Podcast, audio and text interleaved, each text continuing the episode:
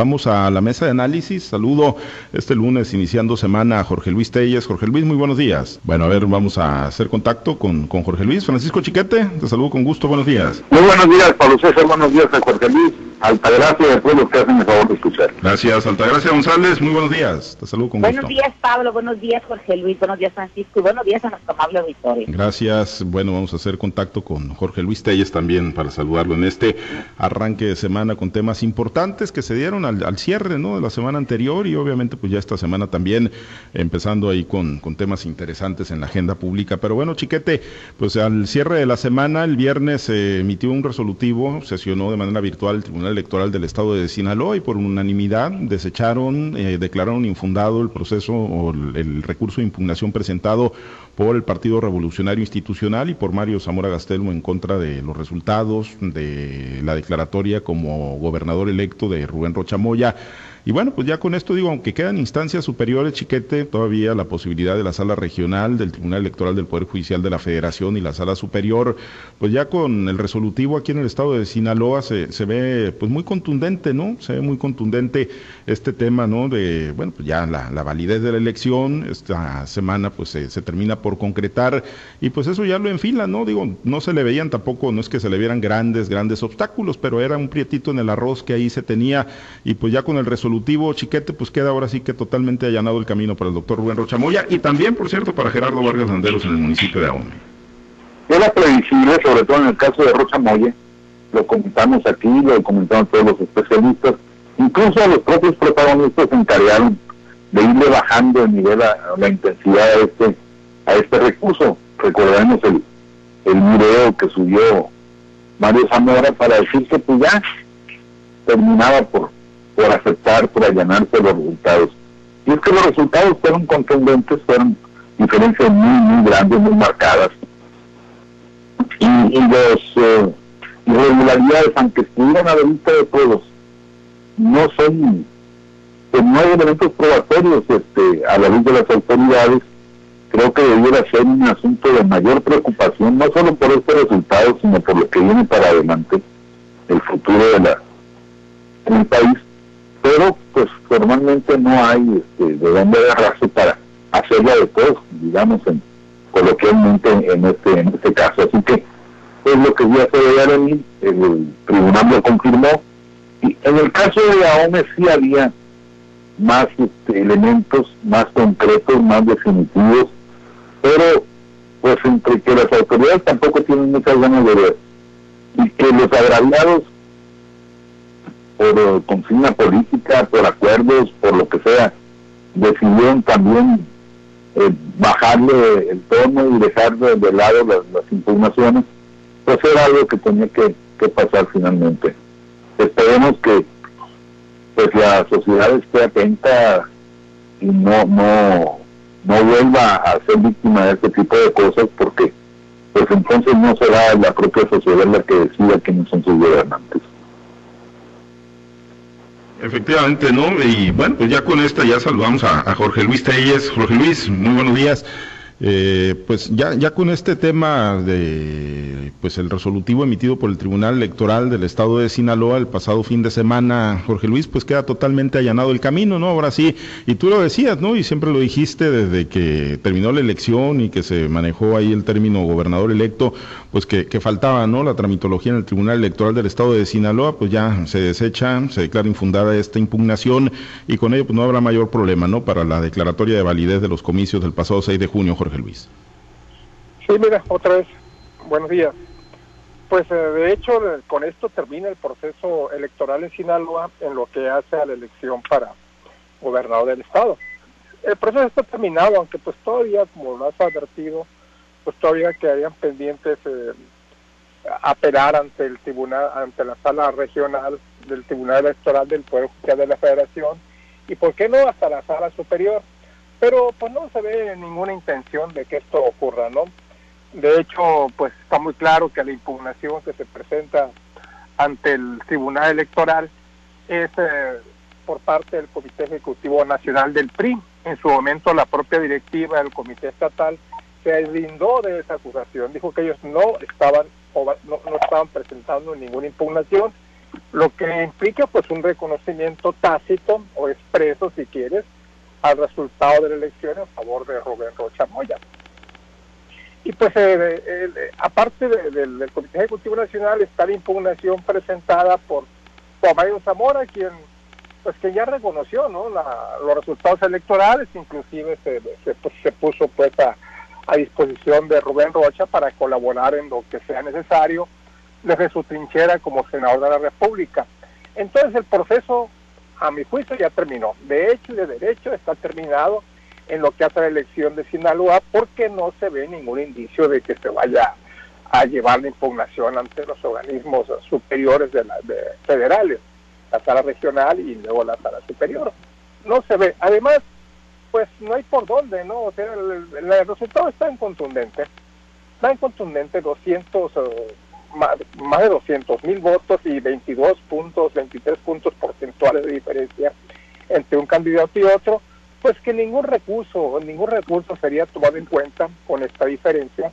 Así se hayan presentado acontecimientos como los que vimos todos, ¿no? Según el tribunal, nada se pudo probar, las anomalías fueron en una en 0.04% las casillas electorales, lo que no influye en el resultado electoral, y tienen razón. Entonces, con esto el proceso termina, y, y ¿qué viene ahora? Bueno, pues ahora sí, viene ya la instalación de, los equipos de entrega-recepción, el proceso de transición que debe, que debe comenzar de un momento a otro, quizás el momento mismo en que Rocha Moya le en la constancia como gobernador electo, lo que tendrá que ocurrir en el curso de la semana. La semana pasada Rocha estuvo fuera de la ciudad, creo que el día de hoy ya se incorpora aquí a Culiacán y quizás no pase la semana sin que no le entreguen su constancia, su certificado de gobernador electo y ahora sí, ya es gobernador electo de Sinaloa, de hecho y de derecho, para gobernar nuestra entidad a partir del primero de noviembre del año. No, efectivamente, pues eh, ya se ve muy complicado que vayan a recurrir a otras instancias. Digo, tienen la posibilidad legal y hay que pues, dejar muy en claro, Altagracia también, y ser muy conscientes de que la agenda de la dirigencia estatal del PRI es muy diferente a la agenda que trae la dirigencia nacional con Alejandro Moreno. Incluso lo vimos a propósito de la impugnación, ¿no? El encontronazo, el fuerte encontronazo que, que se presentó entre la dirigencia nacional al grado de que pues hubo un tuit fuerte ahí de Alejandro Moreno respaldando a Mario Zamora Gastelmo y prácticamente pues desestimando ¿no? lo que venía haciendo la dirigencia estatal. Pero sí, digo, por la fuerza de los votos de los más de 600 mil sufragios que obtuvo Rubén Rocha Moya en el pasado proceso electoral y el resolutivo del Tribunal Electoral de Sinaloa el pasado viernes, pues ya se ve mucha claridad en el camino que va a seguir de aquí al 1 de noviembre el doctor Rubén Rocha Moya, Altagracia. Definitivamente que en el Partido Revolucionario Institucional las cosas no están no es también porque este enfrentamiento o esta confrontación que hubo con la dirigencia estatal, con la dirigencia nacional, en el caso de la impugnación, bueno, pues estábamos viendo desde ahí que las cosas iban a ser fáciles para este recurso interpuesto por la dirigencia nacional en el caso de la gubernatura de Sinaloa. Ahora, en el caso de los partidos, de los otros partidos que acompañaron al PRI, en la intención de buscar la gubernatura como el PAN y el PRD a nivel estatal no hubo pronunciamientos y solo nos quedamos con el pronunciamiento que se hizo a nivel nacional. Este tipo de, acciones emprendidas por los que se sienten afectados, en este caso por Mario Zamora y la dirigencia de, nacional, bueno, pues no rindieron los frutos que ellos esperaban o quizás lo hicieron solamente para que quedara precedente, porque la contundencia de con el gano, el gane que tuvo el profesor Rubén Rocha Moya, bueno, pues poco había de hacerse. Pero yo me pregunto, ¿qué más allá se buscaba? Era solamente revertir la, querían revertir el resultado y sí, sí se veía que tuviera un, e, este fin, ¿no? Eh, pero había otras cosas que considero yo que pudieran haber sido más importantes con este tipo de acciones emprendidas.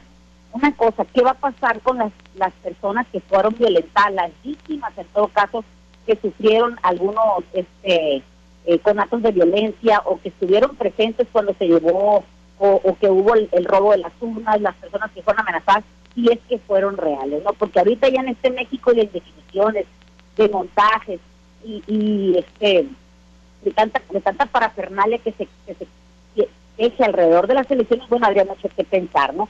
También cuál es la percepción que tienen también eh, eh, los medios internacionales, los gobiernos internacionales, de que en México pasa de todo y no pasa nada a la hora de interponer un, recurso judicial, no un recurso electoral.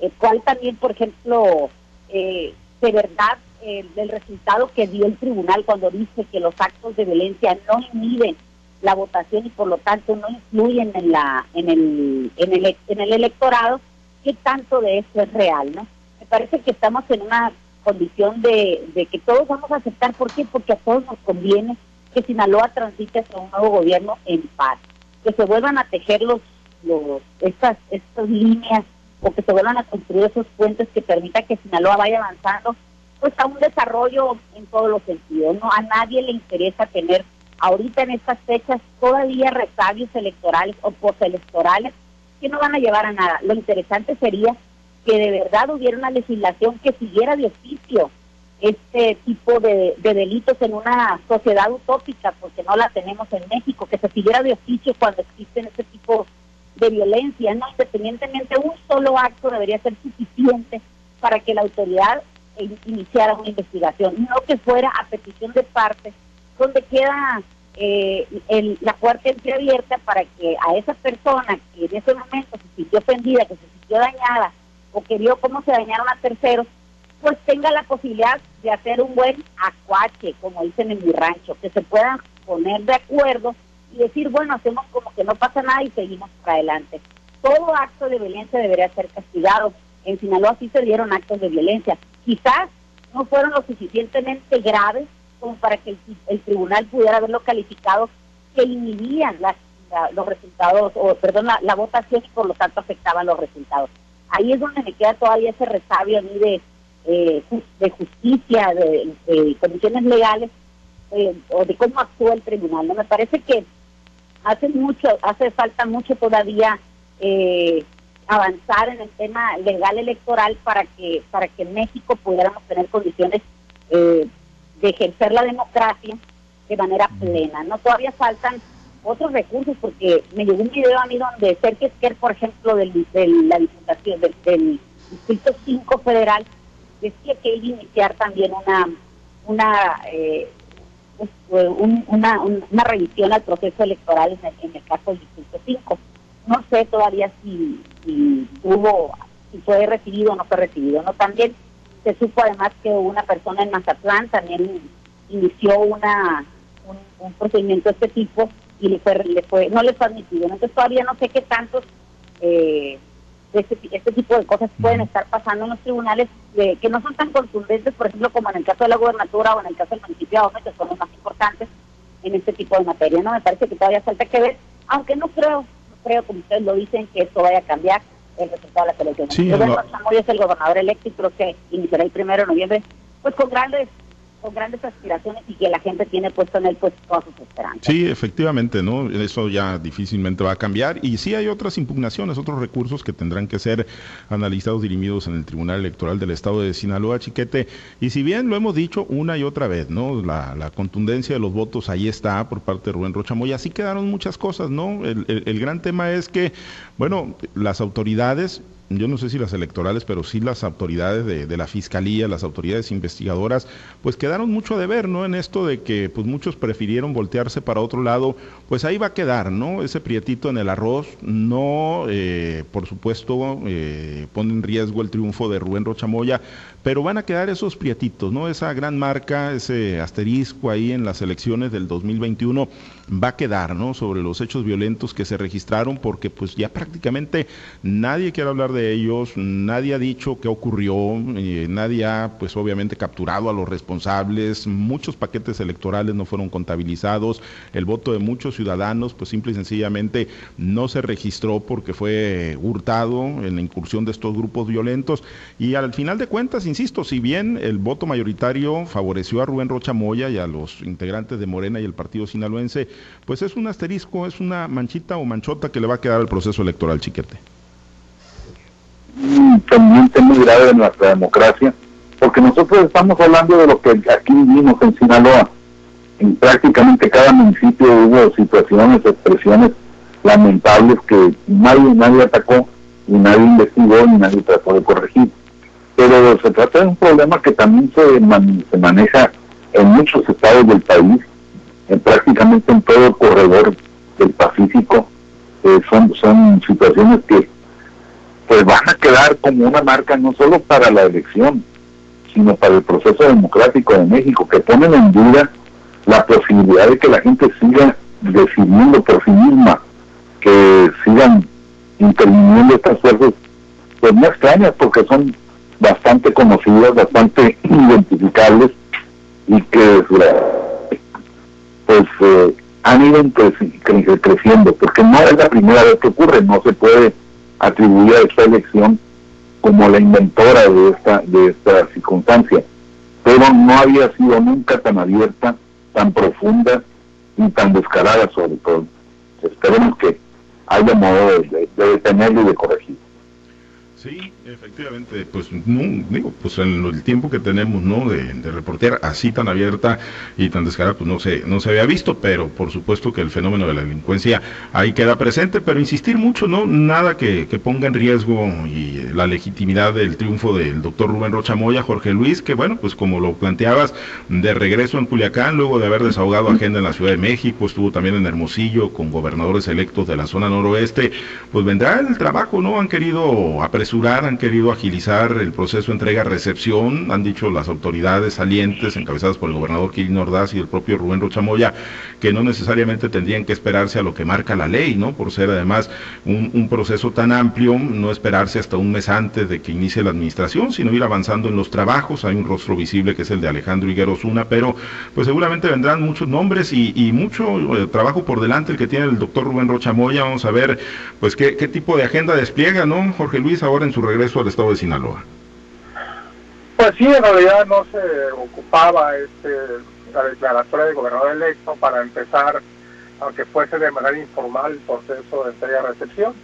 Pero ya una vez iniciado este proceso, bueno, pues ya no hay nada, nada que lo impida, ¿no?